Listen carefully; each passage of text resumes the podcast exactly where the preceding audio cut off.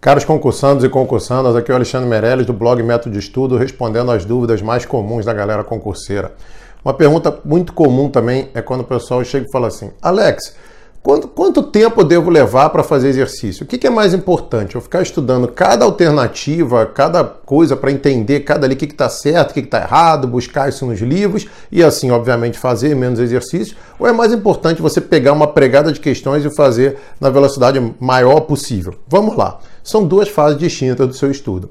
Vamos pensar nisso por disciplina, tá? Vamos supor português. Você já estudou português, já está legal, já está bem adiantado nela. O que, que é interessante? Quando você já estiver bem adiantado numa disciplina, já tiver com uma base legal, a ideia é você fazer o maior número de exercícios possível no menor pedaço, no menor espaço de tempo. Tá? Então, vamos lá, eu vou pegar uma bateria de 100 questões de português, preferência daquela banca lá, que é a minha que eu já acho que vou encarar né, no meu concurso alvo, e vou fazer aquilo ali no menor tempo possível, se possível cronometrando. Tá? O ideal é que você cronometre. Não adianta você pegar a questão de português, ou de cálculo, de contabilidade, ou de exatas, e fazer tudo bonitinho, com rascunhozinho e tal, pá, demorando 10 minutos em cada questão. Na prova, amigo, você vai ter 3 minutos por questão.